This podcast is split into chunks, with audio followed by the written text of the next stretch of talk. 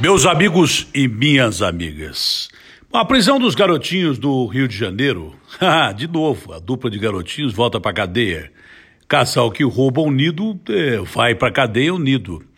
Essa prisão representa nada mais do que o que a gente já viu faz muito tempo. Um racha terrível da política brasileira, uma banda podre da política brasileira, que principalmente no estado do Rio de Janeiro, levou a, a situação do, do, do Rio à bancarrota. O rio, que dependia principalmente de royalties da Petrobras, que foi usada por políticos de esquerda, direita, centro, para caixa dois, inescrupuloso, que eles continuam insistindo em que não é crime, é apenas um roubozinho aqui e ali por causa do partido. O Rio, que é, tem funcionário que não recebe há não sei quanto tempo, que não recebeu 13 terceiro salário do ano passado, ou demorou demais para receber. O Rio que está é, um escândalo em termos de segurança pública, como aliás o Brasil inteiro, e também não tem saúde e educação.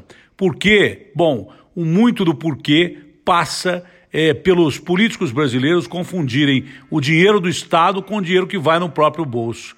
Aí não tem administração que aguente, não tem Estado que aguente, inclusive o nosso estado de espírito. No Brasil, o lema devia ser roubar menos para crescer mais. Me ajuda aí, ó.